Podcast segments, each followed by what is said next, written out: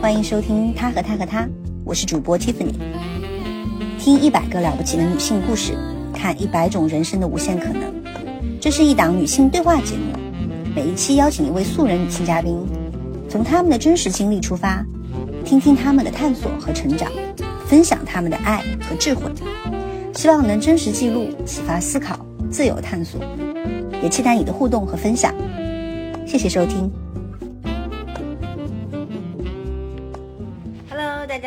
欢迎回到他和他和他。因为上一次我和 Will 呃一起聊关于婚姻这个话题，得到了很多听众朋友的反馈。因为当时在那一期话题里面聊了非常多养娃的这件事情嘛。然后其实我觉得，不管是生育啊，还是养育，对于可能呃这个年纪的我们来说，可能也是一个比较有共性的话题。然后嗯。以夫妻的这个角度来讲的话，其实可能增加了很多不同的维度。所以这一期呢，我又邀请 Will 来跟我一起聊养娃这个话题。Hello，Hello，呃，我是 Will，嗯，大家嗯又一次见面，老朋友了。今天这个话题有点，呃，我不知道你是会更有表达欲呢，还是会觉得是叹气，就是更沉重一点。就是呃，因为养娃确实改变了我们生活蛮多的嘛。然后我想从第一个问题就是说。呃，你觉得养娃跟你想象中的差别大吗？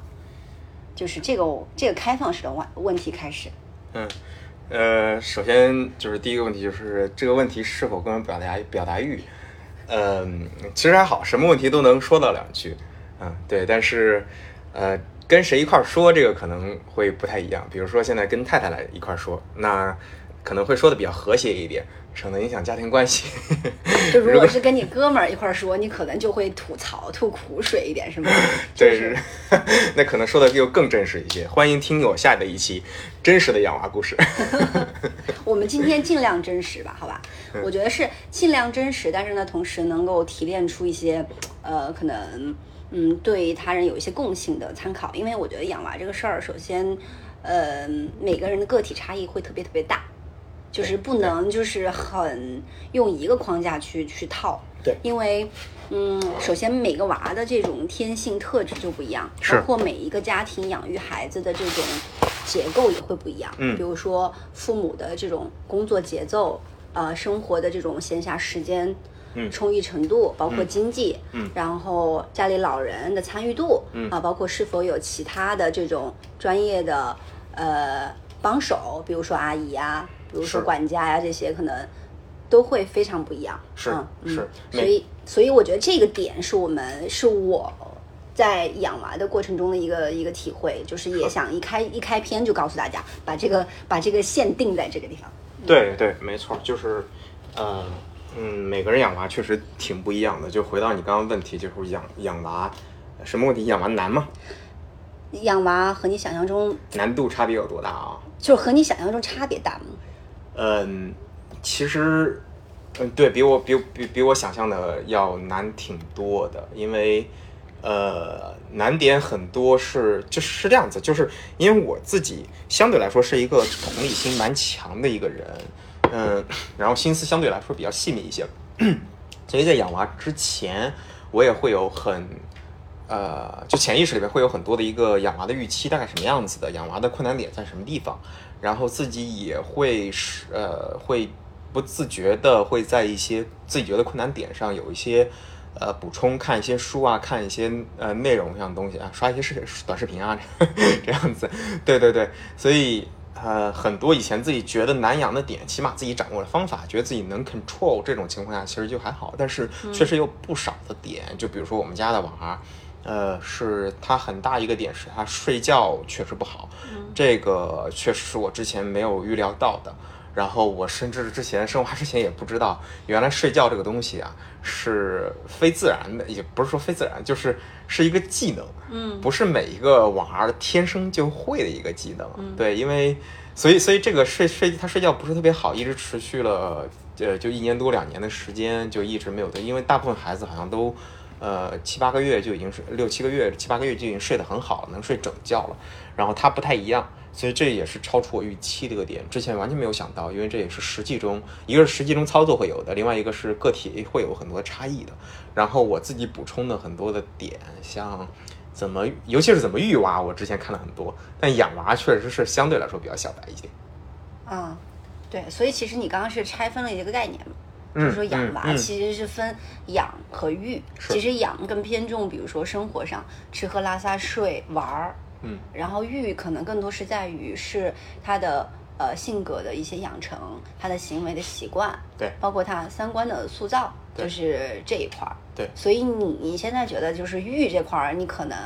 觉得还算是比较擅长，或者是说这是你自己能预期到的，也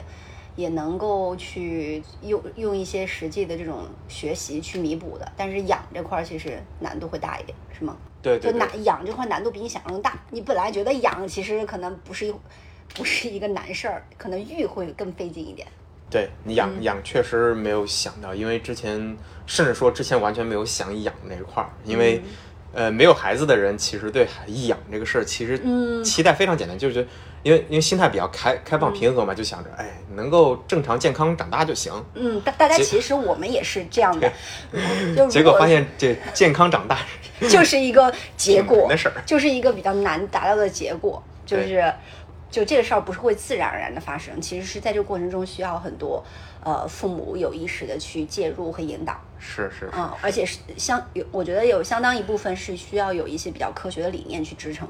因为挺容易犯错的，嗯嗯。嗯，对，但这个养和育的一个点不一样的点就是，我觉得就是养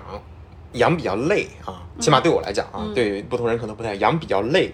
然后但是结果基本上大部分都不会差，因为嗯。养活养健康其实相对来说不难，只不过大家比较操心，老怕出什么。呃，小概率风险东西，嗯这个其实都能理解，所以会比较累。不管他睡眠啊什么这些东西，你怎么着都得照顾他，然后比较花精力，非常累身体。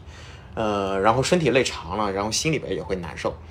然后育这个事儿呢，就会不一样。育对我来说可能会相对来说容易一点，会做了以前做了很多准备，但准备，但很多，比如说我们小区有一个爸爸，他就是觉得小时候的孩子其实特别好玩，然后长大了之后把他气得不行。但我反而觉得相反过来，长大之后，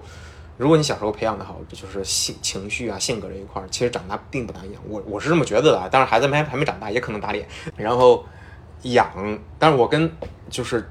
中国的绝大部分父亲还是不太一样，嗯就是我参与的程度会比较多，所以我小他小时候我也会觉得呃比较累一些。就比如说我刚刚说那小区里面，我觉得他那个爸爸明显就是小时候呃完全不怎么参与，就放给阿姨或者是妈妈这样子就行了。所以小时候这种情况下，爸爸一定觉得小时候是非常好玩的，但其实小时候养还是比较累的。是是是，所以这一期不光是咱们女性听众要听，也欢迎大家把这一期放给你的男友啊，就是 partner 啊，然后老公啊，就是让他们就是统一一下思想。我靠，现在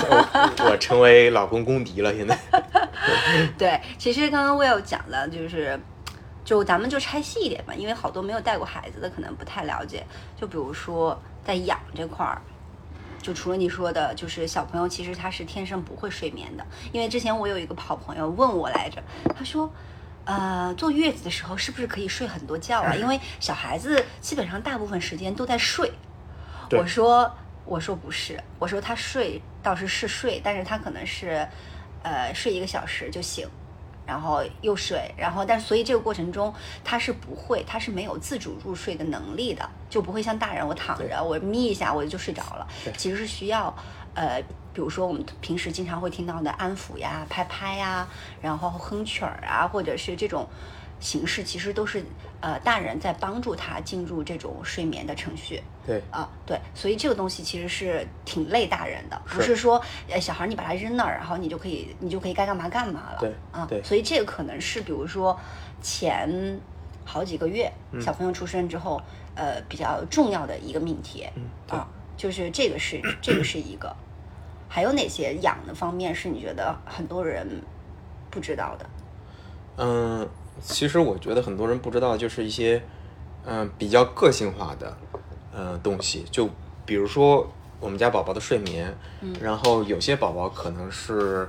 比如吃饭，他就是不好好吃，我不知道原因啊，但因为我们家宝宝吃饭没问题，但有些宝宝明显就是父母在吐槽，妈妈在吐槽，就说宝宝吃饭不好好吃，吃不好，老是得就是花很大功夫在他吃饭这一块东西，对，然后再比如说非常个体化的，但这这是普遍性的，但是就是比较偶尔出现的就是就是生病，嗯，生病也是没想到，就是非常熬人的一个事情。生完病，基本上大家就是所有大部分父母都会觉得，只要不生病，其他的不管是睡眠和吃饭都不是大问解题。决。对，因为一生病，小孩子尤其是小时候发烧啊，他一烧能烧到三十九度、四十度，是一个挺正常的、常见的，也不是正常，常见的一个事情。呃，比如说我们家宝宝就，也而且每个宝宝不一样，有的宝宝烧三十九度、四十度，然后退烧药吃一次，然后就下去了。我们家宝宝还不一样，他可以连烧两三天，嗯都是然后吃个退烧药，过四五个小时，到下一顿该吃退烧药的时候又上来了，就连烧两三天，然后你就很很很害怕，然后。晚上也睡不着觉，因为他一整晚他睡不好，他睡不好，你肯定几乎就睡不了觉。啊，所以就是这种嗯，跟就是很个体化的一些东西，呃，包括健康性的生病这块东西是最熬人的吧，嗯，就是嗯普，就是对对，差不多这样子。对，其实我们基本上可能一岁半以前的时间，其实可能花在呃养育上的心思会比较多。嗯，呃，以前就是老有人就是说，哎呀，没事儿，过了多久多久就好了呀。比如说小孩会说话了，小孩会走路了，是吧？或者再往后说，就小孩上幼儿园就好了。但后来我们发现，其实每到了一个新阶段，就会有一个新的命题，就是在在养娃或者育娃这个这个路上，其实是在目前为止看来是没有一个，比如说终点的，就是到哪儿就会特别轻松，因为总是会有新的问题冒出来。对对对，但但整体上给大家一个安慰，就整体上越长大，其实相对来说，如果你小时候花的心思比较多一些，还是相对来说越好养一些。嗯啊，当然如果小时候花的心思比较比较少的话，相对来说这个概率来讲，长大可能七八岁的时候、六七岁的时候会更难养一些，尤其是性格方面的东西。因为小孩子基本上到现在我们孩子两岁多嘛，我能感觉出来，基本上现在两岁多就有很多的正反馈了。嗯，就是你的意思是说，我可能在前两年我在有意识花的一些心思引导的东西，你能在他身上看到一些实际的展现了。呃，对对对，有一些实际的展现，包括他也不会让你觉得那么累人了，这样子。对，所以，呃，两三岁明显比他一岁一岁之前会好很多。嗯，每一个确实都有每个阶段的命题，但是，呃，确实累度是不一样的。尤其是你前面花功夫，后面可能确实会比较好育一些。啊，我们现在已经觉得很就明显孩子的很大一部分精力从养转移转移到育这一块儿了，因为他慢慢的他吃饭不用问，然后睡觉也比较好，比以前好太多了，然后。呃，平常他慢慢的马上就也可以慢慢自己学着穿鞋脱鞋，然后穿衣服脱衣服什么的，大便小便也能慢慢的自己自理。那其实你都不需要太问着他，只需要他关注他的安全这一块儿和健康这一块儿就行了。对，所以很大程度命题可能又是育这一块儿了。嗯育这一块儿可能对不同的父母又是不一样的命题，有些父母可能觉得麻烦，有些父母可能觉得又会简单一些，不一样了就嗯。对对，之前还有也也是另外一个朋友嘛，因为他也是说正在考虑要不要生小孩，然后他就问我说，嗯，养宠物的难度和这个。嗯，养小朋友的难度差多少？然后，因为他刚从二人世界变成养一个宠物，他就会觉得生活中已经多了一个，呃，你需要照顾的生命嘛，然后你需要花心思，其实是会，呃，有一点点类似于他想象中的去照顾一个小朋友的那种感觉。对，然后。对对对，我说其实养宠物是一个蛮好的养小孩的过渡。其实他把一个，比如说两个独立的人，尤其像我们这一代也是独生子女嘛，就是也会比较的相对来说所谓的自私一点，就是 self love 更多，就不太会说照顾其他的人。然后其实是一个很好的去无私的去照顾一个第三者的这种感觉，嗯啊，然后我觉得其实是一个蛮好的过渡。但是你要真让我说这个难度有多大的话，我说可能也就差了个。几百倍吧，对对，打一个不恰当的比方，就好像家里边养一盆花跟养一个大狗的一个区别。对对对，还是差别蛮大的。而且养宠物，你其实只需要关注它的健康就行，它只要不生病就行。它睡眠你不用管它，它吃东西小小动物吃东西不会不好的，你也不用 太就给狗粮就行了。对你也不用考虑它的。不用做饭呃你也不用考虑他的语言的发展，你不用考虑他就是对，就这些都不行这些，它只是基础的行为习惯，比如说刚开始你训他。呃，嗯撒尿啊，然后不要乱叫啊，包括不嗯要咬人，就是这些非常基本的。但是过了以后，其实就就完全 OK 了。对对对，你不用想他，比如说自己到社会应该怎么生存，怎么挣钱，有没有自己的技能，不用他天天跟着生你生活就行了。对，所以其实啊，就比如我们家的狗，我检讨一下，就是我们家的狗，我对它还蛮凶的，小时候，因为呃，对它就也一定程度上是我的性格是这样。另外一个就是我其实逻辑上也是这样想的嘛，就是它不需要自己在外面有什么 social 的技能，所以它的性格相对来讲也不需要养得非常的完善。然后它现在，因为小时候对它相对来说比较凶一点，为了让它比较快速的养成好习惯，就跟以前棍棒出下呃棍棒下出孝子那种类似嘛。然后，但现在就明显能感觉出来，就是如果小孩子类似这样养的话，也会出现类似的问题，就是狗狗子现在呃相对来说比较胆小一些，嗯啊、然后呃有非常强的分离焦虑。就你如果把它自己拴到一个地方，比如说去超市、呃去一个小饭店，你去里边买点东西出来，把它拴在门口，让它等你一下，它会在门口狂叫，嗯啊、这样子就是非常强的分离焦虑，非常起非非呃挺胆小的这样子。挺依赖我们挺依赖我们对对对对对对，所以就嗯这块儿也明显能感觉出来，如果你培养孩子，肯定不能这样子让他那么强的缺乏安全感这样子。对，嗯嗯嗯嗯嗯，这这是个这这一段是给就是有宠物的人，就是更好的带入如 进入有孩子的状态的一个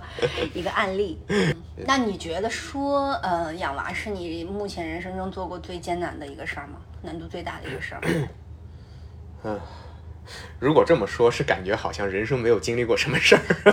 不是啊，我觉得这就是一个很很很个个人主观的一个感受。是还挺难的，我不能说你觉得是最难的吗？我不能说是最难的，因为很多以前的嗯、记忆可能随着时间慢慢模糊了。嗯就比如说高考、高中，呃，包括我高中连拉了两三年的肚子，当时我当时就就非常生不如死的感觉。但是时间过了这十几年、二十年就，你，其实也忘得差不多了，就不觉得就那个痛苦的感觉已经不太记得了。嗯，对。但养我，我其实会觉得那拉肚子会比现在痛苦的多。嗯，我我觉得倒不是说痛苦，我觉得是难度最大。其实我觉得更多是这个，啊就是要完成、要做好这件事，它 scope，它的 scope，它需要你的技能，就是其实是一个非常综合的。那我我其实嗯，我挺难分，可能是因为我自己，我挺难把这两块儿给摘出来的。就是我我明白你的意思，完成它的难度和痛苦，但是如果说痛苦没那么多的话，其实。嗯，那完成难度也不会感觉那么那么难，就是养娃这个也是，就可你们可能可能需要你，因为我们可能因为我们的预期并没有那么高吧，就觉得让他健康快乐就行，所以这个目标定的并不是特别的难达成，并不是不是说让他变成一个比如说位极人臣的一个人这样子，所以其实不难完成，但是过程确实很痛苦。对啊，那你觉得即即便像我们，你觉得我们算佛系的家长吗？我们算相对来说挺佛系了，我觉得。对，但是即便是说我们的心态是比较佛系，但是我们还觉得说自己，呃的生活方式发生了巨大的改变，然后这件事情其实是比我们想象中难的特别特别特别多。是，那如果说是一个非常鸡娃的人，他的生活该是多么的，就是翻天覆地。对一个鸡娃的人，我觉得可能对一个鸡娃的人可能会更难一些。就因为我们俩比较佛系，所以其实我们预期放的比较低，也没有这一定程度上也没有说把，也没有说最早的时候把那个娃养娃想的那么难，就整个预期也会当时会比较低一些。但确实，嗯，对一个鸡娃的人可能会把觉得这个事情是会会过程中会更难一些。对我我讲这个点，其实更多可能是因为我会觉得说，呃，没有养娃的人，他会就是低估养娃的这个难度嘛，因为他会把比如说有些有一些家长抱怨，或者是说说养娃很难，嗯，呃，理解为其实是因为你要求高，你要求高，或者你能力不够，或者你方法不对。对对对，就是或者说，即便是有娃的人，他也会这么去看他的这个 peers，就是他的其他的当家长的朋友，因为确实因为每个孩子不一样非常不一样。即便是有了孩子以后，你都很难去同理别人。对，觉得我觉得可能相对来说好一点的是，比如说，如果你是一个幼儿教育者，比如说幼儿园老师，你见到的孩子够多，对所以你会知道说孩子天然就会有一些不同的这种，呃，他自己的点。是对对，是所以如果只是一个有一个孩子的家长，其实也很难去完全理解别人的。是所以所以如果说没有养孩子的人，也要我 我是作为过来人的建议，就是可能就是。还是要有一点点的敬畏心吧，就是对于养娃这个事情要有点敬畏心，不是说你一开始你觉得自己佛系，嗯，你的难度就会降低的。对对对，对，因为刚开始的时候，确实养这一块儿的话，不管佛系不佛系，都是需要花的心思。对你的难度，大家的难度值都差不多，嗯，就就排除孩子的个体差异吧，嗯，难度值都差不多。到育这一块儿，我觉得可可能确实不同的家长他，嗯，对，就刚刚你说的鸡娃和佛系的区别，确实就出现了。嗯嗯，但是我要是我要说的是说，呃，佛系又不意味着躺平，嗯。就是佛系不意味着是，呃，让其自生自灭，或者说让其自由发展，就是完全的自由，就是其实也是在界定一个自由嘛，或者说就是，因为我会觉得说，佛系不代表是我们是没有标准的。嗯嗯，只是说我们的标准不是一个可能是说更加有竞争竞争性的一个目标，比如说我孩子的 IQ 有到多少，他要在一岁的时候认识多少字，他要在两岁的时候呃会讲英文，或者是这种目标。但是嗯我们其实是对于更多看不见的目标，比如说是说。啊、他那这样讲，我们还挺鸡娃的。对，就是就是说，我们其实更在意的是不是这种外显的东西，而在于是可能是内在的东西，就是比如说他是不是呃可以呃消化自己的情绪啦，他是不是可以就是更好的去理解家长的这种行为啊，就是他是不是能够更好的表达自己的需求啊，就是在这些方面，可能是我们更想要让他学会的东西。对，就其实，嗯，我觉得就佛佛佛系佛系里边儿也也也也分吧，然后两种极端的佛系，一种极端的佛系就好，所谓好的佛系啊，嗯啊，最差的佛系可能就把孩子给丢掉，那是最佛系的。就是完全扔给别人带嘛，是吧？就是也有这样的，就是这种你你有的人的界定的佛系可能是这样的，就是反正小朋友小的时候也不记事儿啊，无所谓，就是给老人带呗，以后等他上学了，我再我再多参与，嗯，有这样的一种心态。是，就是佛系吧，就是你，嗯，每每个人都相当于有自己的目标吧。我们目标可能就是想让孩子，呃，健康快乐一些。然后健康快乐的话，那你再把这个目标，你如果在公司的话，把它当成拆解 OKR，嗯对，来拆解的话，那可能生活中还是有很多命题的。嗯就比较嗯，但抱着这种佛系的呃心态，其实是在一定程度上就是相信呃你的这种养育方法，因为你有那种 OKR 的情况下，你是有自己的养育方法的。嗯你有这种养育方法的情况下，你的孩子就是相信你的孩子，呃，不会过得不好。啊嗯嗯这样的一种心态，就是能够给你一种比较佛系心态。那这样子的话，你可能就知道，你可能最重要的工作是，呃，第一，比如说，呃，专注于让自己变得，嗯，更也贴近那个目标一些。就比如说，你让孩子的目标是健康快乐，那很大程度上你自己的生活目标可能是更更快乐、更喜悦、更健康。嗯然后你如果比如说觉得读书多读书能让能让自己更健康，能让自己更快乐，那可能你更多花的时间是我多读一些书，家里边也有这样一种氛围，那孩子也会因为这种氛围往这方向走。然后如果孩子不爱读书呢，你即使创造这个氛围，他还不爱读书呢，你也你也不用焦虑，你你觉得孩子他会找自己喜欢的东西，然后同时你保持着一种。嗯，相对比较开放敏感的心，就你能够发现孩子喜欢什么东西，然后呃稍微稍微刻意一点，往孩子往那边引导一点点，帮助他一点点。如果他需要你的帮助，那其实就 OK 了。就是嗯，就是你有这个目标，然后你知道方法，你知道通道，然后你就非常舒服的沿着那个目标来走。这个目标是你想让孩子，可能你对孩子的一种希冀，同时也是对自己的一种希冀，在这个地方，然后你也会生活，你觉得往那方向走是很舒服的，很。呃正向的一个东西，而不是说我要出人头地比别人好，类似这种可能让自己很累啊这种东西，然后也不是我们追求的自己追求的一个价值观这样子。如果你觉得自己价值观就是这样子，然后这样的舒服的话，那你朝这个方向走，我觉得问题也不是那么大。嗯嗯，我觉得这儿你你其实就是大概提到了，就是说我们俩达成统一的一个，就是说父母在孩子的这种成长的过程中需要扮演的角色是什么嘛？嗯哼，就是我我的感觉就是有有一天有一个灵感，就是说其实嗯，父母不是 dominator，就是他不是这个孩子的生命的一个统治者，就是说我要你干嘛。你就要干嘛，或者说我帮你策划好一切，我帮你打好江山，是吧？就是帮你铺好蓝图，嗯。或者是说我让你学啥，你就好好学，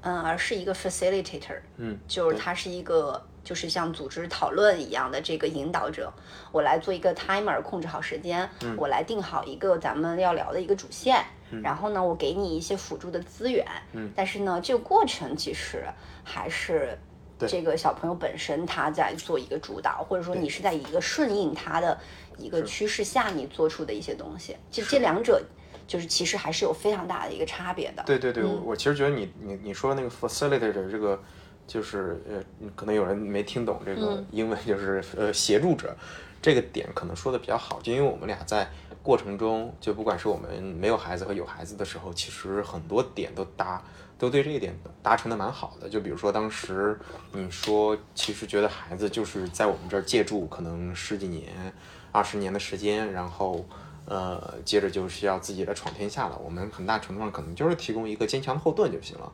嗯，这就是在我们这边租了十八年的房子，然后走了。这是你说的？啊，这是我说的还是我怎么记得是你说的？对，就类似这种啊，包括嗯，就是我们。很相信孩子，然后给孩子一个非常安全、有安全感的环境啊，这种我觉得都是两个人达成的，嗯，非常好的共识。有这种共识的话，嗯，我觉得就是这种价值观比较一致，就可以让孩子可能就能达到自己想要的那种那那种方式吧。嗯嗯嗯，我们现在聊点具体的吧。嗯，就是，嗯，养娃的成本到底有大多大？或者是说养娃的代价到底有多大？需要生活中发生什么样的改变，付出什么样的东西？咱们可以拆解一下，就是比如说养娃的成本包括哪几方面的维度？就第一肯定是经济上的，经济啊，嗯，时间啊，嗯嗯，然后还有什么成本？还有嗯，就是心理或者是生活方式。嗯，对，生活方式也算跟时间有点类似，嗯嗯，对，然后还有什么？反正身体上的，对身体身体身体上的，对也是 也不不能否认的。OK，那我们先从经济上的开始吧。是，嗯，经济上，对经济上，我觉得问题倒不是一个，就你你之前说的，经济上不是一个非常大的一个问题。就不管养养几个孩子，可能。经济上都有一个 base baseline，还有一个 top line 这种的 top line 可能就没有 top line，没有没有上限，就是完全看每个人他自己拥有的这个资源。对对对对，看自己经济实力了。对 baseline 其实你就正常让孩子走我们国家的基础教育这样子来走，嗯，我觉得每年花费可能也不是很多。然后养育的话，现在因为不管是嗯，其实。对，不管是各种各种商品啊，其实竞争都比较激烈，所以价格都不是很高。很大程度上可能花费的还是说，就家里边要有一个劳动力，这块也算经济成本的话，对，这个劳动力不管是妈妈也好，还是老人也好，还是阿姨也好，那这个人所创造本身能创造经济价值，算一个成本在里边。嗯，对对对，所以对，比如说妈妈妈妈一个月可能之前能挣一两万块钱，那现在可能。呃，可能他之前挣一万块钱，然后慢慢能晋升，能挣到两万五、三万。嗯，那现在可能因为了有孩子，没法晋升了，他就保持着一万、一万五的这样一个 range 这样子。OK，这一点我要表扬你一下。你看到了这个妈妈付出，不是说她当下的这个经济收入的损失，而是她未来整个职业发展这个趋势。对对对，是这样。你是看到了眼里的。嗯，对对对，是这样。给你点个赞。是是，确确实因为。因为因为因为因为这个东西很容易想到啊，然后我自己也有体会嘛，因为自己花的时间也比较多，你明显能感觉出来有很多地方你要有舍的这样子，对，所以呃这块经济成本相对来讲，如果你是 baseline，我觉得是花费最多的一个因为你长期之后的一个。呃，一个经济的，呃就一个牵牵生的可能性，可能在在这地方就断了。所以你看到很多妈妈生了孩子之后，她自己做了自由职业者，做了保险经纪师，是可以理解的。对对对对，然后做了瑜伽教练，嗯嗯对，就这些东西，瑜伽教练，当然还有另外一个可能因为身体原因，嗯嗯，是一会儿再说的。对，就是就是你可能真的是进入这种生活方式以后，你才可以理解他们为什么做这个选择。是是是，，因为确实是非常的耗时，而且可能他会觉得比较一下，比如说我去工作创造价值，以及说。呃，如果我请一个保姆，他的教育水平带来的和学和孩子陪伴的这种质量相对比，他可能会做出一个比较简单的这个选选择嘛。是是是，对对对。对因为然后嗯，一线城市，比如说保姆的话，大概呃七八千这样子，其实相对妈妈的工资水平可能不够，妈妈可能能挣个两万、两万、三万。嗯但是说实话，就是保姆带孩子的水平，你其实花个两万块钱来找一个保姆，那可能跟妈妈差别还是非常非常大的，是就是不一样。所以对，然后呃，对经济这块儿，其实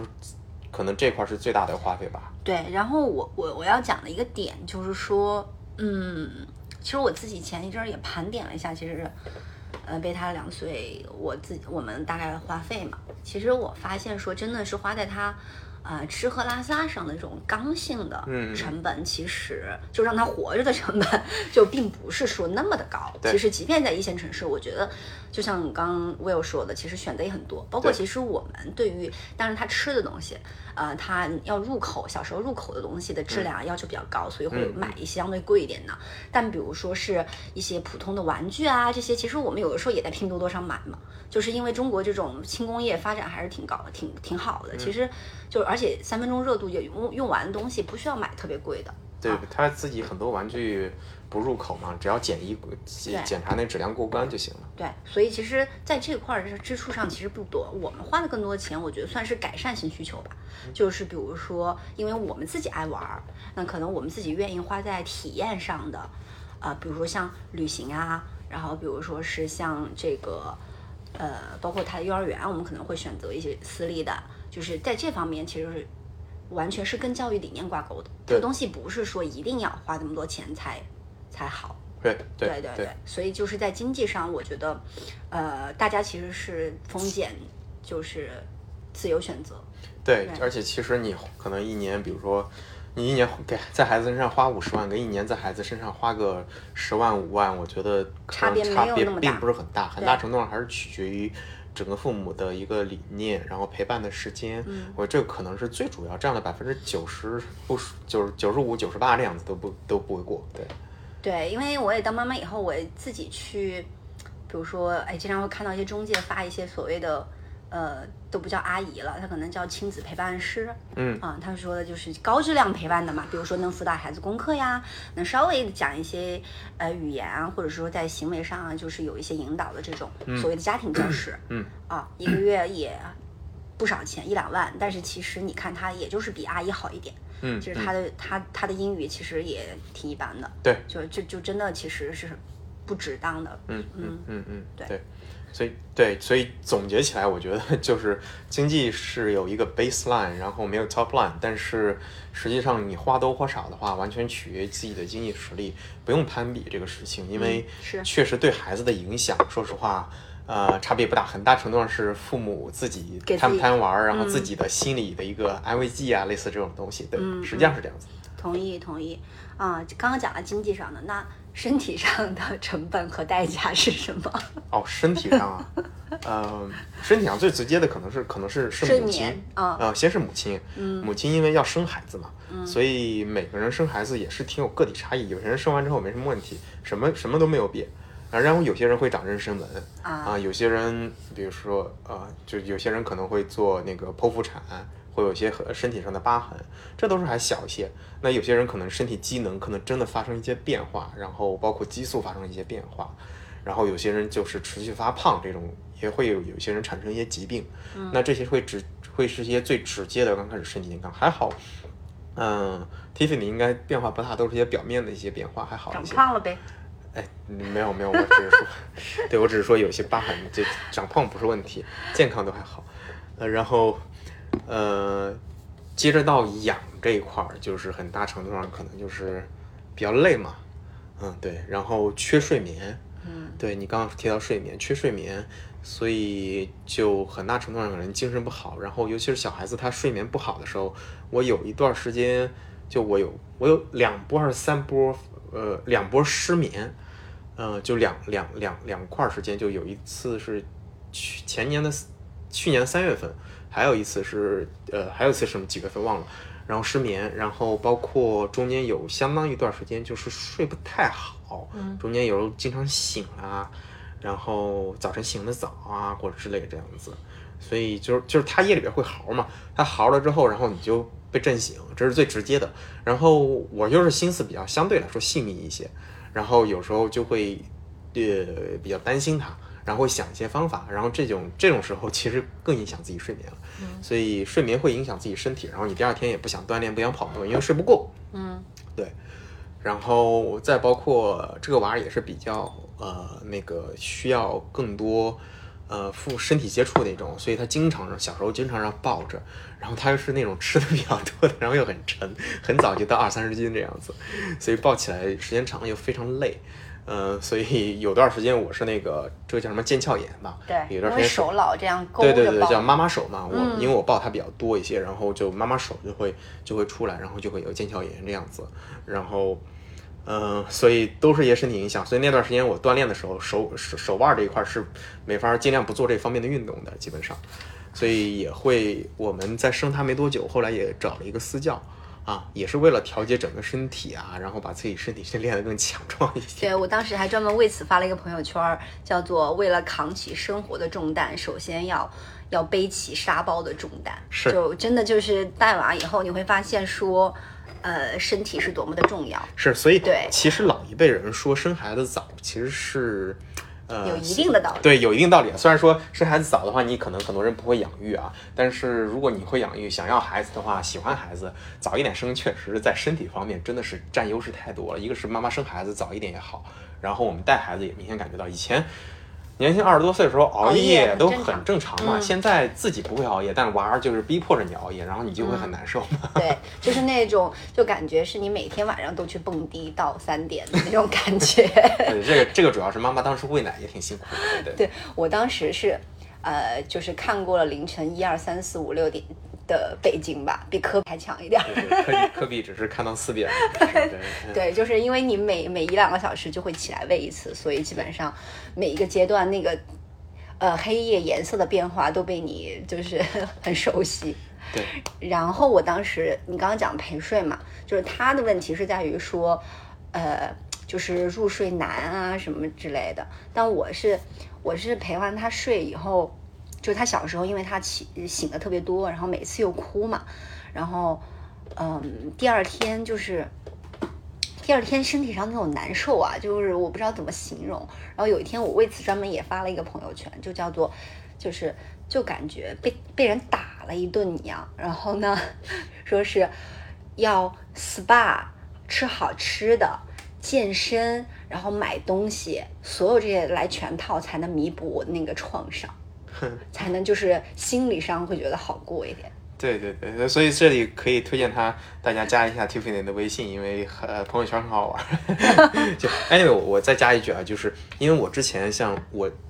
出去，比如说出差啊，或者是干一天活儿特别累的时候，我喜欢晚上跑一个半个小时到一个小时的步，然后这样子的话，其实。可能也没那么久，二十分钟就够了，可能跑不了那么久。但这样的话，其实就会身体就很舒服，然后自己运动完，然后疲倦感一下就消失了。我是这种人，但现但是现在是你，如果你缺睡眠就不一样，你缺睡眠的那种累是没有办法通过运动来解除的，你运动只会特别难受，所以缺睡眠是没有办法运动的，这一点也是挺难受的一点，因为因为以前一累。跑个步，运动一下就好了。现在一累，只能去睡觉，然后有时候又睡不好，就很难受。啊，OK，那身体上的你觉得都总结的差不多是吧？就主要就是睡眠嘛，以及其实你就是整个体力上的充沛程度，因为特别好，特别好玩儿，就是说。经常我们小区里也会有一些家长碰到，会交流一下。比如说某一段时间，某一家家里的阿姨休息了，然后就看到是妈妈或者爸爸带，尤其是爸爸，就是感觉哎，平时这个爸爸也是一个能量满满、精力充沛的这种正值壮年的人。然后他说，就是每次看到我们都会吐槽说太累了，说 说阿姨赶紧回来吧，老人赶紧回来吧。然后就感觉他随时随地只要逮到机会就会坐在。就是路边马路牙子上 休息的那种，对，就所以这块儿其实我们俩，我们俩这个经验也是有一定的 bias 的，就是 bias 在一个是不是每个娃儿他睡眠都不好，当然，呃，我估计一半儿一半儿左右，就小一半儿，就是挺大一个比例的娃儿睡眠都不好。另外一个 bias 是在于我们平时，呃，平时是有阿姨的，所以这点就是如果没有阿姨，这个娃儿能让我们带的就是 真的是天黑地暗地天昏地暗这种累，嗯，所以有阿姨其实。减轻了百分之七八十以上的一个带的强度吧，所以对，所以其实如果家里边没有阿姨，然后也碰到这种睡眠不好的娃，可以想象，然后如果爸爸再不帮着带，对，只是妈妈一个人，我真的难以想象这个妈妈的就是带娃的一个一个一个累的程度，真的是天天沉浸在这种睡不够，然后跟娃粘在一起，然后又要照顾他情绪，天天还哇哇哇的叫这种。这种感觉里边，就是妈妈的情绪还是挺挺难受的。对啊，所以我们现在就是讲了身体，其实你刚刚提到，其实更多是心理上的。哎，是。就比如说，即便像咱们，呃，没有说陪孩子，就是说大部分时间陪孩子睡，我们周末跟他睡嘛，就是其实除了身体上累以外，其实心理上的牵扯是大的。嗯，对吧？对。并不是说有了阿姨，我们就没有任何就是需要投入的东西。是是。所以你觉得？就是怎就怎么去描述我们心理上的这种就累度，就是它是难在哪里？嗯，是说你需要嗯，就是不断的为他操心，就是不断的去留意他的变化，然后呢要去协调，就是整个家里面就这种养育他的方式和方法。对，就其实我觉得，嗯，对，就是两块东西吧，一个确实挺累的，因为。你，因为他小时候养他，你就是事儿还挺多的。他你要不断的，很快要换尿包，给他清洗，喂他吃东西，然后一天还要睡三觉，算上晚上那一觉，上午一小觉，下午一小觉，然后还得想让他出去晒太阳玩一玩，反正一整天排得满满的，就脑袋不停的转，然后只有他睡着的时候，你才能稍微休息一下，然后。就是睡着的那那可能中午那一个小时，就是上午一个小时，下午一个小时，那一个小时到一个半小时，就感觉，呃，那一个小时过得真的是太快了。就是孩子只有孩子睡觉那会儿，就是家长才有机会躺在床上，就是刷个手机呀。就是我自从就是呃就是坐月子的时候，我才爱上了看短视频，你知道为什么吗？因为我以前都是看那种长视频，然后我觉得短视频都太那种所谓的。就是那种就是及时刺激是吧？我觉得其实是不好的。但是当孩子养了孩子之后，你发现所有的时间都是碎片时间，你没有机会看长视频，你就爱上了刷抖音的这种短视频，就是稍微能放松一下、放空一下。睡着时候刷刷视频，然后喂奶的时候刷视频。是没错。对，然后这是一块儿啊，就是难度。另外一块儿难难度可能是我觉得。呃呃，就是一块是真确实难，另外一块可能是我们自己觉得难，因为两个人的生活真是太舒服了，所以这种生活方式的改变，sorry 又到一个新话题了，好像。对生活方式的改变，然后呃时间专注力都放在另一个小生命的一个这种大的变化，以前都放在自己身上嘛，就即使两个人，其实两个人是很独立的，所以这种。巨大的变化，让自己从一个好生活突然变成一个紧张的专注于外在，完全没有内在的一个寻求的这样一种生活。嗯，我觉得啊，变化太大了，让人就是就是简单来说，突然间受苦的感觉，这种感觉，然后让你会感觉非常苦。但如果说，就刚刚我举的那个例子啊，如果说，比如说家里边没有阿姨。就是父母，就是父母两个人在带，甚至说很大程度上可能在母亲一个人身上，他可能感受到痛苦。我猜啊，可能这种有点站着说话不腰疼。我猜可能还没有那么，就是习惯了之后还没有那么强烈，因为你已经知道哦，这就是日常，你心态已经放平了。像我们现在有阿姨，周一到周五就是非周末的时间，我们没陪，没有说全天陪她的时间。然后白天其实就还好，就是很正常的一个个人生活，只不过要工作也挺累的。然后。但这种，然后如果你想想把这种生活全都填塞成孩子，我觉得这这种差别还蛮大的。对我说两点吧，一个是确实挺累，另外一个是这种对比的生活的累。嗯嗯嗯其实我觉得可能更具象一点的话，就是说，呃，有了孩子以后，嗯，首先他自己的这个 schedule，就比如说，就像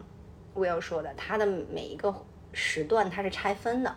就比如说，他可能小时候吃的也蛮多，是吧？对所以过一会儿他可能就要吃。嗯。然后呢，比如说他小时候睡的也多，所以你要考虑他睡的问题。比如说睡前要做一些睡前的程序啊，然后睡后他可能又要吃东西了，吃完东西他又该啊、呃出去进行户外的一些活动了。所以其实每一个时段就是切割了之后呢。就是其实你没有太大人自己是没有一个长时间属于自己的时间，嗯啊，所以你这个时候呢就会就挺难规划的，是啊是是是然后这个东西是一个，然后另外就是有了孩子以后，尤其像我们这样的一个家庭结构，其实是需要去统一战线，做一些协调和组织的工作。嗯嗯啊，比如说，哎，对，啊，是吧？我要去去跟阿姨沟通，是呃一些就是方向上的东西、策略上的东西。然后呢，我可能还要去关注一下阿姨的执行，如果她执行的不对，我可能还要去调整。嗯啊，那这这跟比如说，如果是我自己带，我自自己调整，自己马上就执行，其实可能。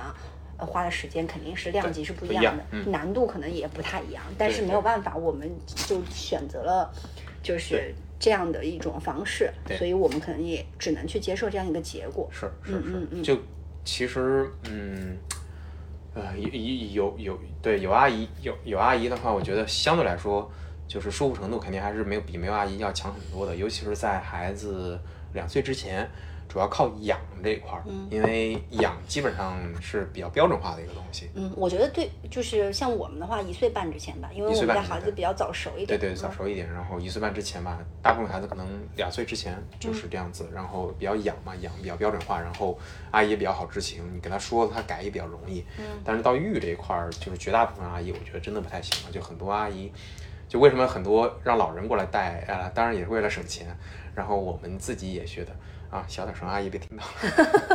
我就觉得，我觉得这个不是说阿姨或者是老人，其实老人也一样的。就即便是说我们的父母其实也会遇到说你需要在理念上不断的和他对齐，对对不断的去去让他就是改变他自己几十年的行为习惯，太难了。嗯对，就相当于两岁之后的话，你其实就相当于在育育的话这一块儿真的是整个心理、性格、情绪上的，嗯这个是改不了的一块东西，就解解决不了。就比如说我们家孩子哭闹，呃，哭闹的时候要一个东西的时候，阿姨是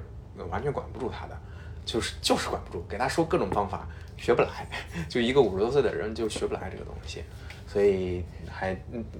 对，听到这儿就其实我觉得有些呃，就确实有些孩子呃没有没有孩子的听众可能会觉得就是，嗯呃会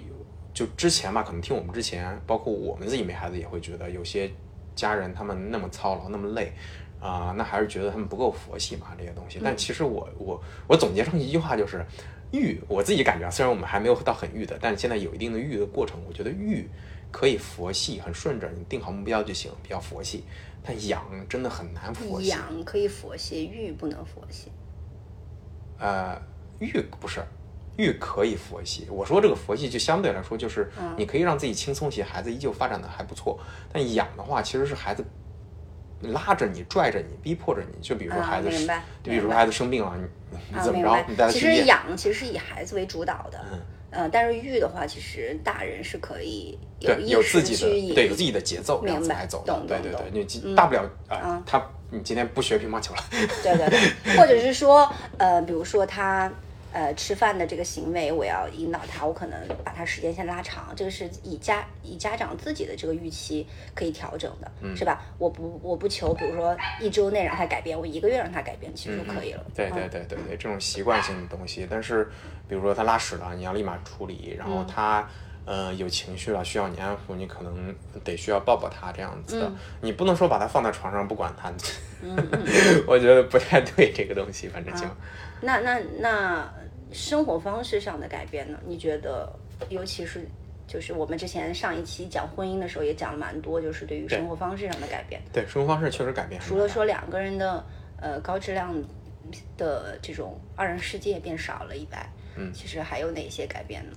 嗯，挺多吧，也也正好，因为这两这两三年正好摊上疫情了，嗯嗯，对，嗯，比如说两个人，就如果没有疫情，嗯，其实两个我们还是有挺多两个人的时间的，嗯，因为毕竟有阿姨在，然后父母偶尔也会来一下，然后我们俩其实想出去玩一下也是 OK 的，嗯，但是因为有疫情，其实你不敢走，因为你怕一万一北京这么严的政策，你回来，万一不让你进北京或者隔离，嗯是相对来说就是风险比较大，因为有孩子在嘛，风险比较大，所以影响会比较大。那其实就是孩子影响了你自己的这种。呃，风险的风险的预期，风险的预期核心是风险的预期，对风险预期，就是以前你其实是不怕风险，但你现在你就要降低这个风险。嗯，也不就是风险变大了吧，或者是、对你说预期也对，就是嗯你感觉风险变大了。以前两个人隔离还是两个人在一块儿，啥都不影响，嗯现在影响的是娃儿嘛，嗯所以相对来说就出去会比较谨慎一些，两个人的生活。然后所以旅游这一块儿其实少了一大把啊，然后生活方式上就包括包括社交，对社交，社交的话现在也会影响你很多的社交，对。然后我觉得社交基本基本上我们可能在嗯一岁半以前，其实我们很少就是去参加一些非熟人社交，基本上没有非熟人社交。对对对，即便是社交，可能因为我们每周可能只有半天一天的属于个人的时间，嗯我们可能就会自己去休息，自己去去复原自己的精力。呃，然或者找一些后熟的朋友或者找一些非常熟，就是不需要花太多能量，而且大部分情况都是，比如说他们是结婚的，以及是有孩子的人，因为相对来说，就是大家可能能能共同聊的话题会多一点。其实并不是说是因以因为以前我们嗯谈恋爱或者是就是刚新婚的时候，我们还还吐槽我们有一些朋友为什么说有了孩子以后从来就没有出来过，然后现在觉得太正常了，因为他确实就是对他来说他的时间是绑定的，绑定的，而且很零碎，而且很稀缺，对就是他的闲暇时间是稀缺的，所以他可能需要更加呃精准的去规划他这个时间怎么用，他可能就没有办法说只是单纯出来呃喝个酒聊一聊这种，就是他可能要做一些可能更加有目标性的东西。嗯，然后，然后哦，对，包括我们两个，就是起码在我心里边儿是，我觉得在 Tiffany 心里边儿也肯定有这个影响，就是包括我们自己选择工作上做啊什么，然后不做什么，其实脑子里边儿还是有个弦儿，嗯就是因为，比如说我自己，我也是花时间孩子跟孩子时间比较多，所以我自己跟大部分母亲类似，我觉得就是自己会想着自己这个工作会不会影响跟孩子陪伴孩子的时间，嗯，所以那种呃，比如说非常忙碌的工作，需要加班的工作，如果不是说我会把这个成本变考虑的更更更严峻一些，嗯嗯嗯对对对。如果说这个不是一个非常非常好的机会，可能自己现在都不会考虑。所以包括自己现在，我们俩一块儿出去玩儿啊，嗯包括跟朋友出去玩儿，晚归的晚归都很比较少。是对，晚上的时间就感觉好像在家里边，就在家里边这样子，就就真的出去喝个酒啊，到晚上顶多到十一二点，过了十一二点再回来，这种日子都很少。就我们就基本上不会在外面过夜了，其实。肯定不会。嗯，对对对。然后那那正好说到这儿，呃，你有什么就是有了孩子以后你自己才增加的一些生活习惯或者是癖好吗？啊，你先说，你肯定有一些答案。对，就是我我我是有有了孩子养娃了以后，我才有了喝酒的习惯。啊啊啊！对，因为我自己其实本身就不是一个酒量很好的人，嗯然后我以前也没有觉得说喝酒是一个很有很有，不管是说给我就是这个味觉上带来的这种体验感，还是说心理上的都没没太有。嗯嗯但是养娃以后，我突然就觉得说，喝酒是一个最快能达到一个呃休息和放松的方式。嗯嗯，就因为它不需要你出门，不需要你换身衣服，然后你在家里直接开一瓶酒就能进入一个状态，是一个最低成本进入那种放松状态的一种休闲娱乐。是是、嗯是，对，也不需要约人，也不需要花时间，然后就对我来说是一个，就比如说有经常，比如说我跟 Will 就是陪了孩子周末一天，然后把孩子终于送上床了，睡着了以后，我们俩就会开一瓶酒庆祝一下 今天终于结束了。对对对，对，这这是一个新鲜的新鲜的这个生活习惯，还有就是呃运动变多了。虽然说以前我自己自认为也算是一个。喜欢运动的人，但是呢，现在就会更加的有规律性一点。这里面其实有包含了一些说，因为养孩子带来的，你需要去发泄能量，啊，你要需要去发泄情绪，然后也有一些对，也有身体上恢复的这种刚需，就是说我要减肥，还有一部分就是说我要增强我的体能，是吧？这样能让我更有能量的去面对，呃，就是可能更有难度的生活。是，嗯，是是是，嗯，我。你有什么新鲜的爱好吗？嗯，我一下子没想起来，就是感觉爬山呢。啊，爬山，对我本身也挺喜欢爬山的，但确实是从有了孩子之后，才跟一哥们儿当时有，反正二零二零年当时是非常有规律的在爬山。报复式、报复性式的爬山，就是 Will 之前就是只要带完孩子一晚上，第二天他一定要去爬山。就周末带孩子嘛，然后周六晚上带，然后周日。然后上午、中午的时候，我们就去爬个山，因为，嗯，就是就我之前说的，就是运动能恢复一定体力，但还是困。然后周日晚上就会睡得特别早，然后但是周日白天会去爬个山。爬山是一个特别好的运动，就它不会像跑步那么无聊。然后因为你的景色在变，然后你的陡峭度在变，有变化。然后呢，它又不是那种剧烈运动，心率会非常提高，特别快那种东西。在缺睡眠的时候特别不好，所以爬山非常好，就有一点像快走，但偶尔又有变化这种感觉。嗯，所以爬山很好。爬山是我二零二零年当时做的比较多的，二一年也有一些，今年少一些。呃，然后我觉得很大程度我自己能感受到的，嗯，反而一些自己自己习惯上不太好的一些东西。嗯，比如呢？对，像以前我会，我会相对来说是一个比较。也不是说自律吧，我状态会相对来说挺好的，然后看一些书啊，学习一些东西，然后但有娃了，尤其是比较累的时候，呃，就你能量是 能每个人就是每个人能量真的是有限的，就你能量花光了之后，飘花光之后，然后又比较累，然后工作上可能又会比较烦事儿多一些的时候，你就不想读书了，嗯，然后也不想学一些新的东西，就想看一些无聊的东西，嗯，那。对这种东西，在反正在最近这半年还挺多见的，半年一年还挺多见的。对对对，就是增加了一些不良的癖好，就打个引号的不良的癖好，就是以前的你可能不会做的事儿。对不良的癖好也，反正就整个会有一点点比以前颓一点的感觉，这样子。对，但这种感觉，嗯，就是呃，自我圆说的话来讲的话，也不是一个不好的。偶尔颓一下，你能找到不一样的感觉，就没必要老是自律这样子的一种感觉。就那个句话叫什么？Happy Diem 是吧？嗯，对。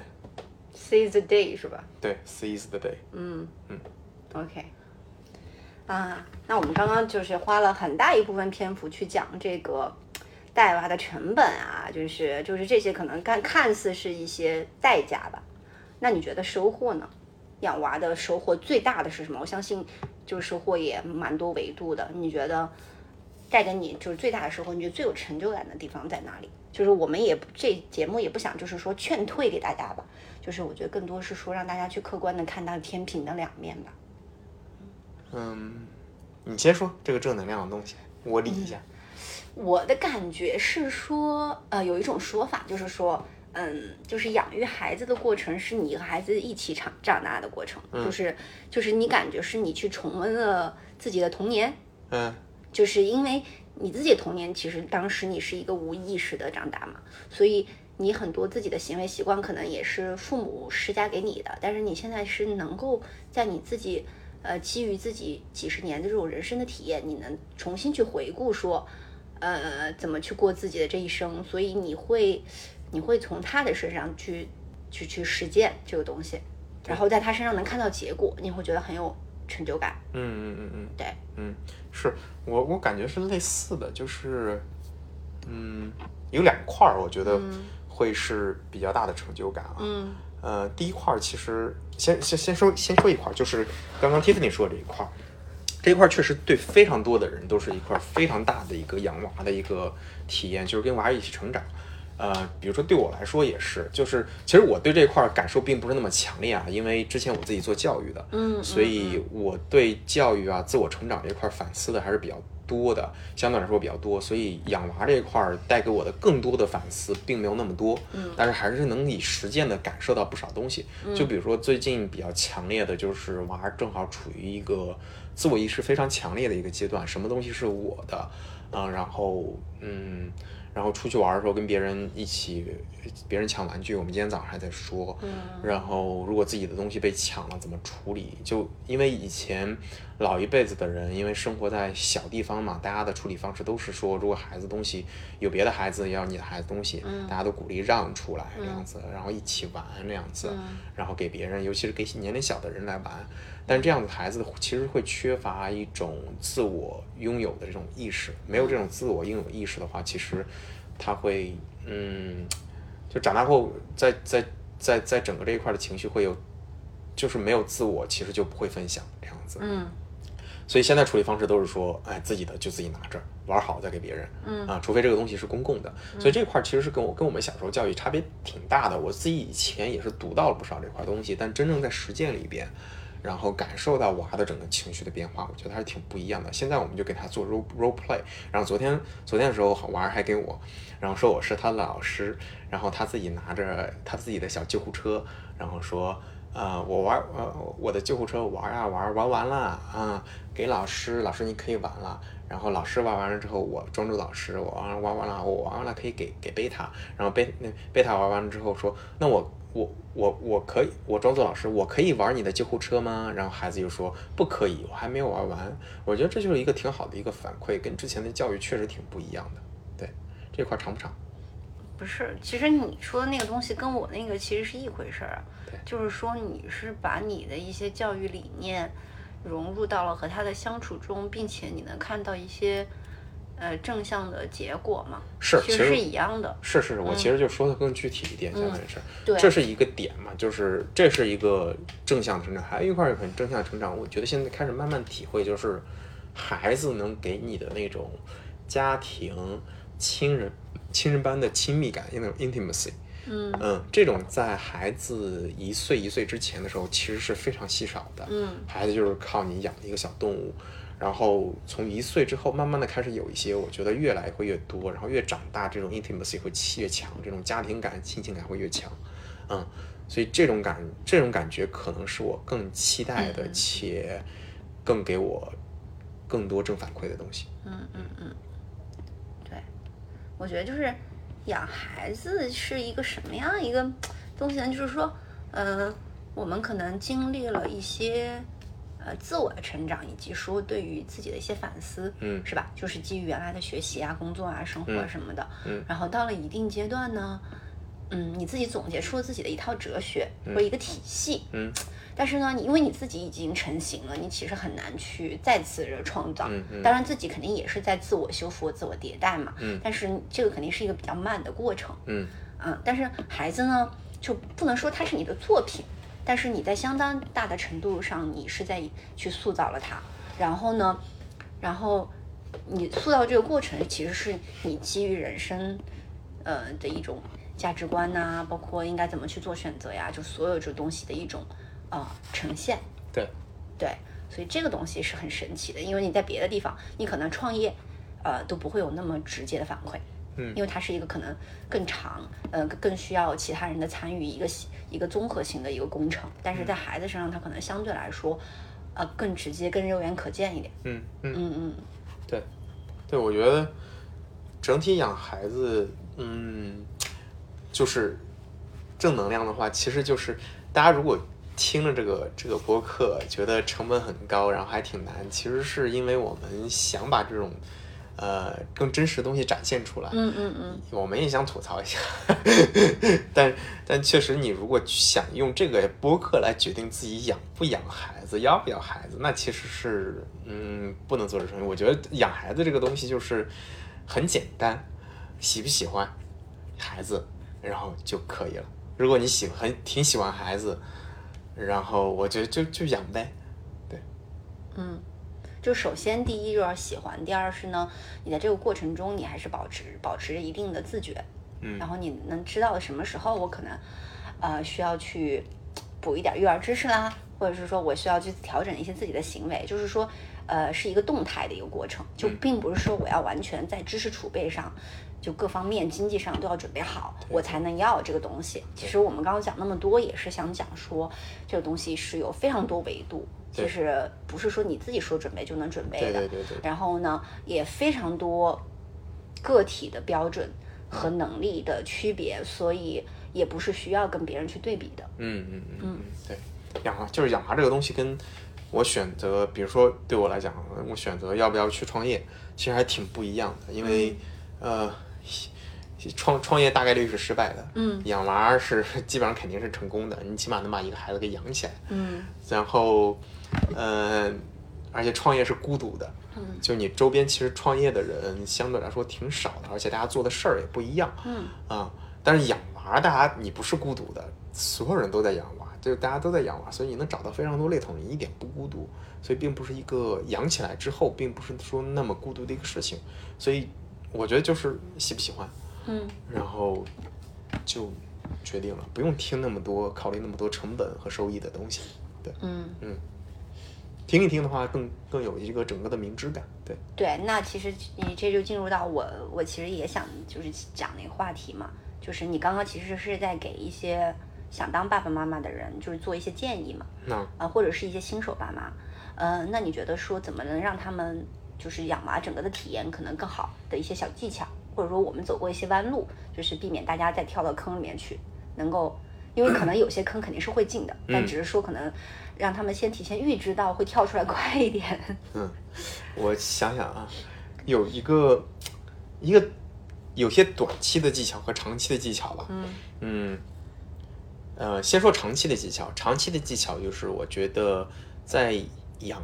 在生娃之前吧，生之后可能会比较忙，生之后也保持着就是多读一些关于育儿的相对权威的一些书，就比如说，嗯儿童儿童心理学这样子类似的，有挺多不错的一些读物，嗯就讲的都还挺好的。我们之前买过一个婴儿，应该是叫婴儿婴儿婴儿心理学还是什么东西的，然后它里面就巨多图，按照图给你讲的，我觉得就非常容易，非常易读。嗯多看一些这种书，把整个孩子整个发展的过程有很多，就是你看过程中会对自己的成长有很多反思。嗯，是，然后你有这些反思之后，你其实就知道，哎，我这个孩子应该怎么来养了。你就知道，嗯我这孩子目标，比如说，我们就其实就知道，想让孩子快乐健康，其他的就靠就靠到他自己了。这样你的目标就形成了，目标形成了，其实你整个长期来看，你把孩子养到十几岁、二十岁的时候，那其实你整个一定是一个非常强的一个正反馈的一个过程。嗯啊、这是一个长期，会让你的整个养娃的过程，你回过头看是非常好的。嗯这是长期技巧。还有一个短期技巧呢，其实就在于怎么短期能让自己养的别那么累，或者说累中也能够得到很多快乐。就是呃，很多地方还是要细一些啊、想得清，或者说想得清楚一些。就比如说你们家要请阿姨。那一定要想好，多查一些资料。你们想请阿姨是什需要什么样子的，然后呃什么样阿姨是好阿姨，把这些准备工作做好，别就是一请阿姨就随便请了一个，或者是没做特别多功课，一定要有多一点自己独立思考，或者说比如说呃孩子的养的过程中，比如吃饭的习惯什么的，能够有长期影响的哪些我应该坚持，哪些我就不太管它了，因为每个人的养的方法不一样。然后比如比如说随便举个例子，就比如说呃呃出去玩儿，然后回来洗澡这事儿啊，我老人啊阿姨他们可能洗澡就会洗的特别干净，每次出去玩都要洗澡。那我就非常无所谓，脏一点脏一点，他想睡觉就睡觉，不想洗澡也可能也就算了，或者随便给他泼一泼这样子也行。但这时候如果对方洗得非常干净，把孩子情绪可能闹得稍微有点不好，你也不用太管他，可能没有特别大关系。对，有些该放开的放开，该插手的插手，哪些有长期影响，哪些没有长期影响，自己想清楚。我觉得这个可能是短期一些小技巧吧，短期可能说的比较泛一些。嗯嗯嗯，就是我觉得还可以补充一点啊，就是他刚刚其实是在讲养育过程中的嘛，对我是觉得是在养育以前的话，哦，新手爸妈呀，嗯。对我觉得在养育以前的话，其实可以多去跟一些呃，身边真的有孩子的朋友多去呃接触接触，嗯。嗯，就是让你先有一个代入感，嗯。就在你做决策的时候，因为其实就跟通过我们刚刚整个的博客可能都在讲，呃，我们想象中的跟实际上的差别有多大嘛，这也是我们想带给大家的一个更沉浸式的一个体验，就是。呃，确实，这个同理心是很难建立的，嗯。所以在做这个决策之前，你们多去跟他们接触接触，而且可能就是不同类型的家庭，你都去看一看，其实可能也就能缓解你一些焦虑了，是吧？你能看到，OK，其实孩子都各有优缺点，嗯。其实也都都有自己擅长和不擅长的，或者嗯。难带的点，嗯。嗯，就是可能都有吐槽的地方。然后呢，相对来说，你可能就对于养娃这个事情没有那么大的包袱和压力了，是，嗯，然后也在这个过程中可能提前的预知到一些。呃，可能会有的坑，然后你就会自己，就像 Will 说，就找资源嘛，不管是说一些书呀，或者是一些纪录片呐、或者是说一些课程啊，可以自己再去弥补这一块的。对，然后我其实跟 Will 一样，也是在育儿的过程中会觉得说，呃，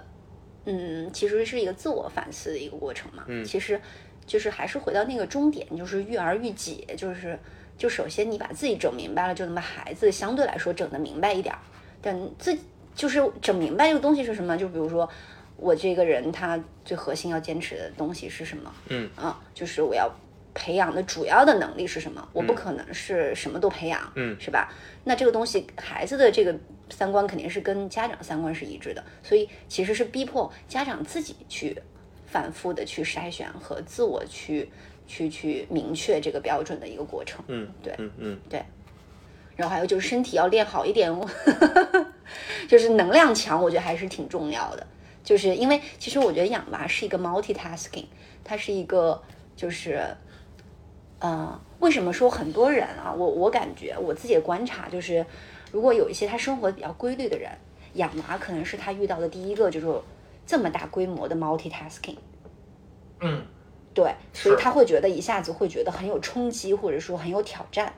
因为他可能以前的工作学习也会相对来说比较的简单单一，就是我怎么我只要怎么付出，可能就有一定的收获，就是这个路径是很单一的。但养娃它可能是一个非常多线条的相互影响的一个东西，所以呃又需要去统筹人呐、又需要有一些科学支持，又需要有一些执行力，又需要有一些时间管理能力，所以对有些人来说，他可能相对来说会这个跨越会比较难。但是像像咱们，因为我们创业嘛，其实我觉得是有一点类似的，所以相对来说这块的这个磨难就是就提前经历过了，就会相对来说好一点。但是整体来说，嗯，就是还是需要有更多的精力，才能把这些东西都都都都给弄好。对，不然就很容易把自己折磨的没个人样儿。是是，确实挺不容易的。嗯对，就，哎，就就反正对我来讲的话，就是呃，创业都没有失眠过，养娃儿就失眠了好多次。对对 那这个跟他自己的性格有关系。他就是确实是一个。能够把你，因为他是有又有亲密关系，又有非常紧张的工作度，所以能把你自己呃性格里边、情绪里边最极致的，就跟亲密关系里面两个人相处似的，最极致的一些东西给逼出来，这种感觉。创业的话，可能也会这样子，对，也可能我创业的强度没那么大吧。对对，就是其实就是一个被迫直面自己嘛，是吧？对对对对嗯，被迫直面自己，有些可能就是你会发现，其实养娃也是自我去回顾哦，原来我自己性格上的有一些呃很浅层呃，就是很一很深层的东西，我自己可能都没有发现，但在养娃过程中可能就暴露了。嗯是是是，嗯，就还挺那个，就他小时候我记得好像都，嗯，就还不到一岁的时候啊，我当时都有一些情绪上的一些爆发，但反而现在我感觉越来越好了，可能是因为当时以前花的心思也确实能看到一些呈现。嗯，对。那你还有一个问题啊，我们可以探讨一下，就是说，呃，你之前我也跟朋友聊过，就是你觉得为什么外国的父母带孩子看看上去更轻松一点？嗯，对我们我们确实聊过，啊我们也聊过这个话题，我记得。对，就是零零散散的聊过。对，我觉得可以把这个点也，嗯，分享给就是我们的听众吧。对，我觉得就是之前，嗯，嗯之前理解不不太理解这个东西，就能看到这种现象，不是特别理解。现在我觉得，感觉我已经找到了好像里面的主要逻辑点，是因为，嗯，嗯确实因为整个生活节奏吧。就比如说我自己现在带娃的感受是，比如说你让我完全不工作，然后或者说工作很轻松那种，然后去其他时间去带娃，嗯。就还好，就就挺舒服的，我都愿意全职 当全职奶爸，我觉得都没啥问题。就别让我，别让我忧愁家庭的前途，别让我忧愁家里边赚钱的事情，别让我忧愁工作上的烦心事，我觉得就很就很舒服。然后周边有那么多人跟你一样这样带娃的方式的人，你也不觉得孤独。但是在国内的话，其国外其实就是类似这种环境，工作比较轻松，然后也有保障。对，带娃大家也都也都相对来说比较佛系一点，然后自己也没那么多烦心事儿，感觉是这样子的。然后在国内就不是，其实烦心事很多，大家也比较卷。嗯。然后你除了带娃之外，工作上还有一堆烦心事儿，还得给家里边挣钱。然后周边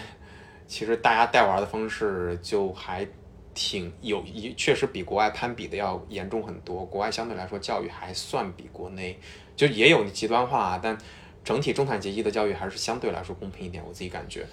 所以整个各种这些因素啊，都导致国内带娃你会更焦虑一些吧。这种焦虑就反映到你带娃会觉得心里边会很累。嗯，对对对。嗯。但如果这种焦虑，其实这种焦虑消失了，其实带娃是相对来说。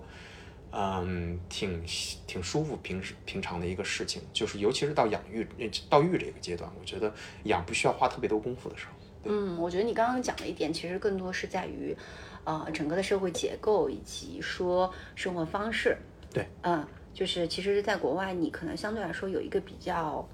相对来说更健全的环境，嗯，是吧？就不管是说大家对于。你养娃的这种经济上的支持、时间上的支持，以及一些资源上的支持，包括 daycare 啊这些，他们是很完善的。啊，不像可能中国，你可能有的时候你送个托，可能还会有虐童啊，很多这种事情发生，你就会觉得，那我就把他自己带。嗯，就是其实，在国外交出去还是挺容易的一件事儿。嗯，我我想讲的另外一点就是说，嗯嗯，我觉得是说带娃这个事情，他们天生不是说天生，他们比我们更早就学会了。嗯。就是因为就是他们可能成长大多数是一大的家庭，嗯，就是他们在自己成长过程中就会有 sibling 或自己就有 brother sister，就是兄妹，然后他们父母也很会带，就是因为他们的整个的这种教育理念啊，教育心理学啊，就是其实相对来说，我觉得还是比较普及的，嗯，所以他们这个东西已经内化成了他们自己的一部分，嗯，所以他们自己在带的时候，不会像我们可能还需要。踩一些坑，然后再去现学，然后又有一些负反馈，然后就这样的一个纠结的过程嘛。嗯就是相对来说，他们的起点会比我们高一点，就是在能力上。嗯嗯嗯，对，就是因为他们自己天生从父母那看到的东西就是科学的，嗯，不会像我们这一代的人，我们先要自我反思我们自己成长过程中的一些问题，我们要摆脱我们的家长可能在我们成长中可能一些。不正确的做法是，就这中间是看似是一个很简单的思维的迭代，但是可能需要花很长的时间和心理上的和行动上的去克服。对对对，我其实这点挺挺认同的。这一点我就稍微说一下，就是，嗯，就刚开始的时候我说你你说我比较是，好像你说我比较擅长，我其实不擅长育娃，我很大程度上是自己心里比较呃读了很多这方面的一些书籍内容。然后呃，自己心里边又又我又反反思能力又比较强，心里边又比较细腻，所以相对来说就对这块理解的比较相对来说深一些。然后，但是我其实说我不擅长，是因为我自己的。成长环境里面并没有一个很好的一个养育的方式，所以我这些养育方式其实都是我自己靠逻辑自己学到的，然后实践出来的，而不是说自己内化的。但我真的见到很多有一些人，他们成长环境很好，然后自然而然的他带的方式就是很正确的那种方式，他就知道怎么处理社交问题，怎么是处理情绪问题。然后听见娃儿有哭闹什么的，就我听见哭闹，我心里边底层心里边是烦躁的，然后是焦虑的，但是。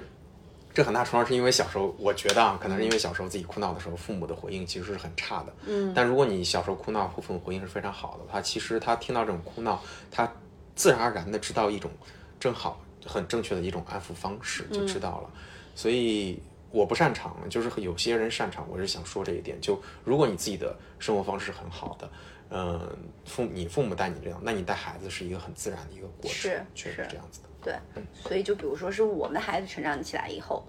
就是可能他不会那么难。啊对他可能这这个东西取决于他自己的他的家长是什么样，以及说整个社会平均的水平大概是什么样。对对，就会让他们相对来说养育孩子的，不管是呃经济成本啊，还是就是时间上的成本，可能都会相对来说低一点吧。对对对对对，嗯嗯，是这样。嗯，还有什么你想分享给大家的吗？是，嗯，可以可以在那个 show notes 里边给大家推荐一些。资源，我们对我们之。前看到的一些书籍啊，或者是微博啊，或者是什么这样子，嗯就还不错的一些号，大家可以关注的，不错的一些书大家可以读的。嗯对，但大家现在其实内容挺丰富的。啊，我觉得这点我也可，我们可以补充一下，就是说，呃，就是去哪里找的好的资源吧，就是方法论，不是说具体的资源。啊，方法论，对我可以说一下我自己筛选的一个筛选，就因为一个是看书嘛，看书的话你就看最权威的书就行了，就是儿童心理学这样子，现在包括很多。然后你如果觉得不知道这个书，呃，质量怎么样，嗯我现在书评里边也没，那豆瓣也稍微有点落寞，但是豆瓣还是可以依赖的。嗯你到豆瓣里面搜一下这个书名，看它的打分，基本上这本书在八分以上就是很不错的书，八点五分以上就基本上是算神作了，就权很权威那种。你就看这种书是这样子，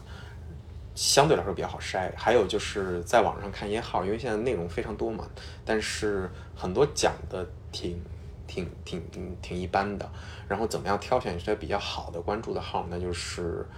啊、嗯。我觉得可以，一个是我们可以推荐一些，大家先关注着，看着不错，然后关注育儿的号啊，跟我以前，比如说我我做一些投资，关注一些投资号很像。然后这个人说的好不好，你要经过很长时间的一些检验，嗯。然后检验的不错了，你觉得这个人真的值得非常值得信赖，嗯。然后慢慢的再从他扩展出去，比如说 A 是你非常信任的，然后他偶尔会转一些或者经常转一些 B 的，然后评论一些还都是正向评论，那 B 基本上也可以关注这样子，要把自己关注的这些范围。呃，关注这些人，尤其是比较，比如说育儿对你非常重要，你要慢慢的来扩展，千万不要一下子关注十几个、二十多个号，你也不知道他们到底好不好，然后都看，要把这个筛选的范围一点一点扩展出去，找一些好的号，我觉得这是很好的方式。我基本上就是这样子筛选，找一个不错的，然后他觉得不错的那个人，或者你看他的关注列表里边不错的，然后他经常转的一些，那个人也经常发表一些评论，然后慢慢来看，这样子就可以找到一些关注的，就在育儿领域或者自己关注领域非常不错的一号啊。嗯嗯，就比如说刚 Will 说的这种像心理学啊，就这些非常经典的一些东西，其实可以早看。啊，其他那些很具很具体的东西，其实方法是技巧性的东西，倒不用说一定要看特别多。就像之前我去看儿保医生的时候，他就跟我说，其实你跟孩子的沟通，你就看一本就够了，就是就非暴力沟通。其实跟孩子沟通和跟大人沟通是一样的。把当成大人就行。对，就把他当成大人，所以你要了解，其实还是沟通的本质的这个事情。所以你比如说像孩子经常有什么正面管教啊，还有这些跟孩子怎么说话的这种书，其实它都是从非暴力沟通这上面去引申过来的。对啊对对，所以你就看这些最本源的这些东西就可以了。嗯，对对，其实网上有很多讲怎么，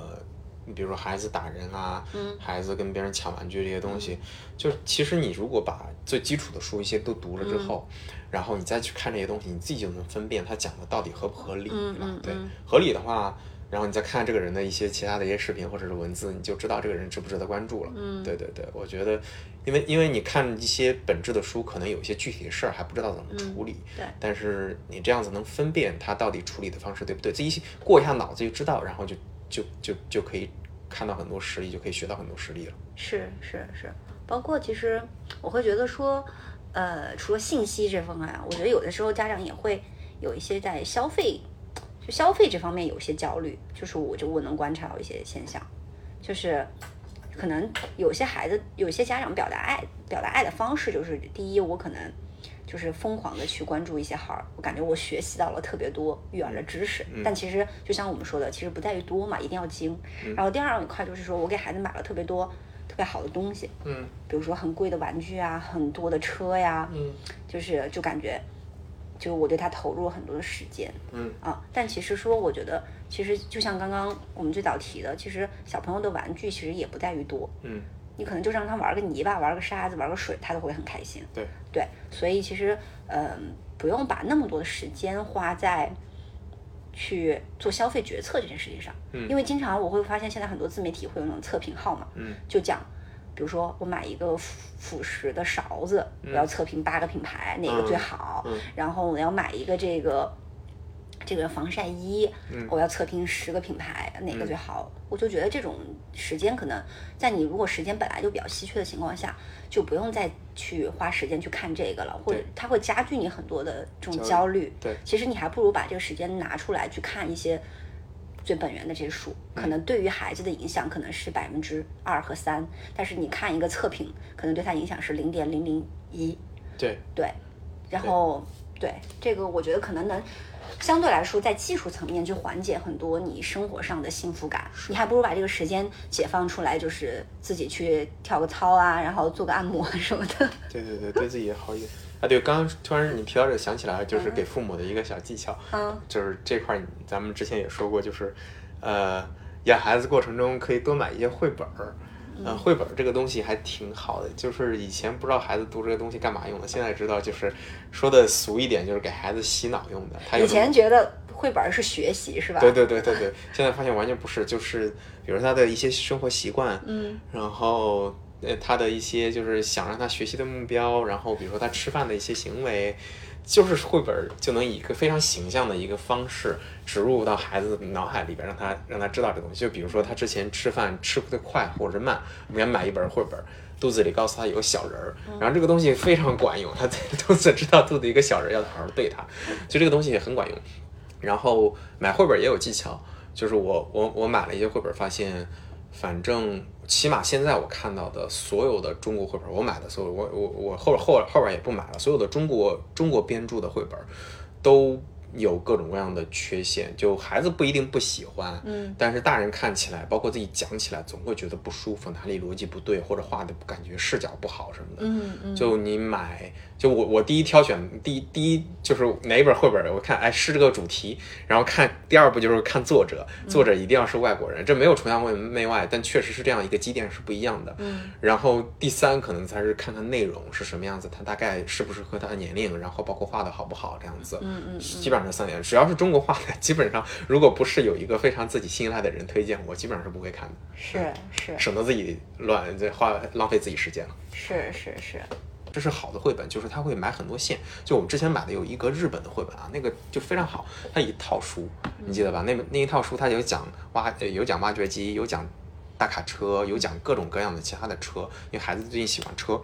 然后它每一套绘本之间是有联系的，它都发生在一个小镇里边。你在这个绘本，它有有一本绘本，我们是小时候几个月时候买的，然后读了一年多，买了其他的这一套的其他绘本，发现诶。啊，这个老奶奶她之前是在这个里面找她的小狗，然后在这本绘本她找到牵着小狗出现在花园里面了。嗯然后这种埋线啊，前后的埋线，包括它整个的画风的重点，想给你展现的知识，小孩子会突然发现某一个他之前没看到的点，嗯，就是这一点就是不会，我反正买的中国绘本里面就很很难有这种直白那种，就很嗯对对对，就很难，就不是感觉不是很精心的思考整个绘本的逻辑在里面。嗯对嗯嗯嗯，了解。然后包括我还又突然想到一点，就是说，其实有一些呃比较好的妈妈群，其实也是比较比较好的，就是获取信息的方式，因为就是也是帮你做一些信息的筛选吧。嗯然后然后呃，其实妈妈群呃有我以前是不太能理解的。就是我以前会觉得说妈妈群是干嘛，就是聊天儿嘛。然后后来发现，其实当了妈妈以后，其实你还挺需要一个 community 的，因为当妈妈的这种感觉是比较孤独的，就很多时候你是一新手的话，其实你是不知道从哪儿入手的。嗯但如果有一些就是在你稍微有点前辈或者说同同阶段的这种妈妈，其实是能相互做到一些心理上支持的。我觉得这个这个作用比我想象中大。就是我以前会觉得说有点浪费时间啊，或者说没有存在的必要嘛，因为你有很多信息获取源。你没跟我说过这个，对，对，就是你跟我说过之前你觉得不必要，但是你没跟我说过你现在的变化。对对对，我觉得还是蛮有必要的。就是尤其它其实也是帮你做一些筛选嘛，因为相对来说，可能一个群里面的妈妈可能如果是理念比较类似的，然后他们推荐的东西，就像你说的 KOL 一样，它是 KOC 嘛，嗯，基本上可能是被验证过，还不错的。对，当然你自己还要根据自己的理念再做一些筛选，但可能这个时间就会花的少一点。是，我觉得当宝妈还没那么孤独，当奶爸其实更孤独的，就是没有奶爸 亲，然后真的养孩子的奶爸也比较少。就那天我跟我那个朋友，然后。然后就见面，然后他就问我孩子的这事儿，然后我就跟他说吐槽了一些东西。他说：“你抱怨什么？你又不用养。”基本上爸爸都是这种感觉，你又不用养这种感觉，就是我大学同学嘛。嗯，对对对，就大家都这样一种感觉。那你可以搞一个宝奶爸群，好不好？对，其其实可以的，但是就挺奇怪的，因为整个的社会的文化其实是不是这样子的，但。我我觉得，反正但挺有意思的，可能挺有意思的。我我觉得，如果说哪一天我组建的那个呃辣妈群里面来了一个奶爸，他绝对是众星捧月，肯定是给他竖大拇指。是是，我之前去去过那 Aaron 的他的一个那个群里边嘛，然后他就我我进去刚说两句话，他就他就艾特我一下，然后说。啊，现在宝，嗯，这是奶爸稀有动物，大家欢迎。对对对，是这样子的。所以其实你不用觉得说，哎，到了一个奶，呃，妈妈的群里，妈妈就会对你有什么？我觉得更多是自我的一个东西啊。其实妈妈很欢迎有这个奶爸的加入的。就像今天这个话题，其实我也就是觉得说，一定要请一个异性。就是请一个爸爸的这种角色来来聊天，其实可能会有更多的火花一点，是吧？但是其实我在准备这一期之前，其实我一直都想，其实跟大家聊一下生育的这个话题，嗯，因为我觉得生和养其实是很不一样的，嗯，所以我一直是。排了一个双胞胎妈妈的一个的播客，但是因为她在上海之前 lock down，然后一个人带两个孩子，所以非常辛苦，就一直一直延期，所以就先聊了这一期和你的养娃的这一期。OK，对对对，所以如果说大家对于生娃这个东西，呃，感觉很神秘、很好奇的话，我们可以敬请期待一下。嗯，对对对，那那期应该还挺好的，因为两个人的体验应该差别还蛮大的。对对，这是我为什么选择。和他聊的话题，因为他自己生育的过程中是有非常跟正常人不太一样的体验，所以我觉得能够给大家更多的这种启发和灵感吧。嗯嗯嗯，好呀，那今天我们夫妻对谈养娃的这个就到这里啦。大家如果说有什么呃育儿的过程中的话题，也欢迎在评论区留言，然后欢迎大家关注博客他和他和他，我们。上一期开始开了这个听友群的这个形式，呃，如果你想要跟这个主播发生更亲密的互动，请看一下这个播客主页的一些信息。然后我们下期再见，拜拜，拜拜。